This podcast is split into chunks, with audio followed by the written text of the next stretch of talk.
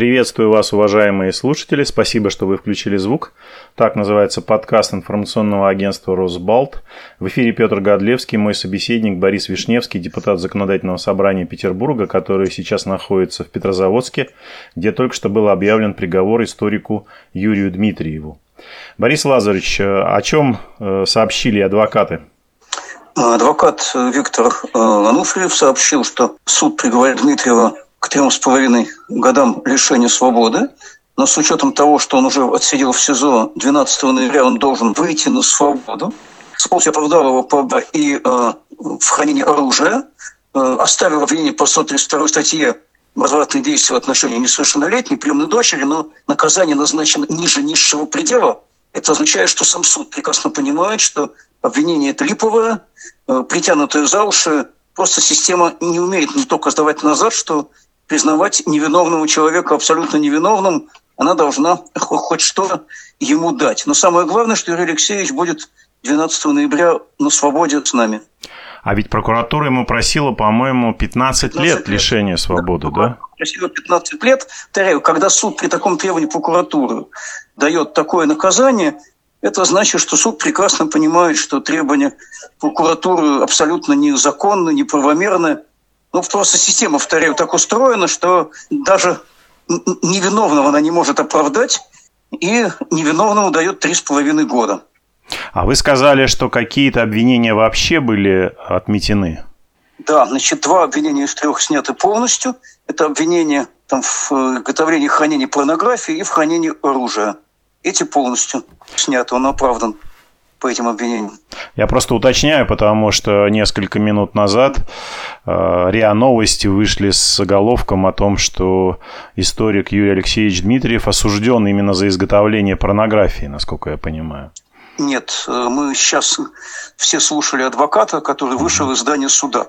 Я не знаю, откуда берут информацию РИА Новости. И единственный эпизод, по которому ему назначено наказание, это 132 статья Уголовного кодекса – то самое про развратные действия в отношении совершеннолетних. Но, повторяю, с учетом того, что он назначен ниже низшего предела, означает, что суд прекрасно понимает всю необоснованность этого обвинения. Просто, видимо, не может оправдать полностью, даже и понимая, что обвинение ни на чем не основано. Да, это все очень напоминает дело журналистки из Пскова Светланы Прокопьевой, которая... Вне всякого сомнения. Да, прокуратура... Когда невиновному человеку дали 500 тысяч штрафа, потому что, видимо, честь мундира не позволяла оправдать полностью, что было бы законным решением. Тут очень похоже. Да, ну давайте, может быть, напомним тем, кто не очень в курсе дела, чем известен Юрий Дмитриев. Насколько я понимаю, хотя у него и нет э, профессионального исторического образования, он десятки лет посвятил поиску захоронений жертв сталинских репрессий и организовывал э, археологические экспедиции. Экспедиции под его руководством обнаружили в Карелии как минимум захоронение э, в Сандармахе, в э, других Сандармохе. местах, в Сандармохе, в других местах. Волочи Сандармох.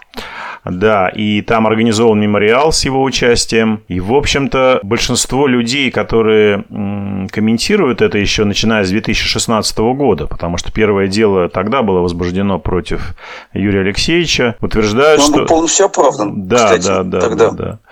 Но через два года он был полностью оправдан. Но, да. в общем, э, наблюдатели уверены, что все эти проблемы, которые у него возникли в последние годы, они связаны именно с тем, что он э, исторически историческую память, в общем, э, не дает замолчать. И система как... Я абсолютно с этим согласен, уверен ровно в том же. Юрию Дмитриеву мстят за то, что он разоблачает преступления сталинских палачей, не дает забыть имена жертв, и за то, что вся его деятельность прямо противоположна тому тренду, который мы наблюдаем в последние годы у нашего государства, которое видит своим примером сталинский режим, где человек винтик и пыль под ногами, где государственные интересы важнее всего, где органы никогда не ошибаются. Дмитриев – это живой символ прямо противоположного управления, поэтому его деятельность так ненавистна властям. Поэтому нынешние чекисты, которые считаются наследниками прежних и хранят их портреты и бюсты у себя в кабинетах, мстят Дмитриеву. Он для них враг, которого надо уничтожить. Да, к сожалению, портреты и бюсты не только хранят в кабинетах, но и в некоторых э, регионах страны даже памятники, даже памятники открывают. Ставят, да. Да, безусловно, это печальная история. А вы не подскажете, Борис Лазаревич, а адвокат не говорил, будут ли оспаривать решение этого суда э, защиты? Пока не говорил, там сейчас вокруг него так толпа, что к нему близко не подойти. Я не знаю, пока будет ли оспариваться решение суда. Вполне возможно, но это лучше скажет адвокат, и думаю, что в ближайшее время это будет известно. В любом случае, если даже сегодняшнее решение останется таким, как оно оглашено, 12 ноября Юрий Алексеевич должен выйти на свободу. Ну что ж, э, спасибо большое, Борис Лазаревич, за ваше такое оперативное интервью из Петрозаводска. Мне спасибо особо не за что. Вот, конечно, было бы лучше, если Дмитрий был полностью оправдан по всем эпизодам. Но мы, опять же, понимаем, какой у нас суд, и, честно говоря, я опасался гораздо худшего приговора, могу сказать.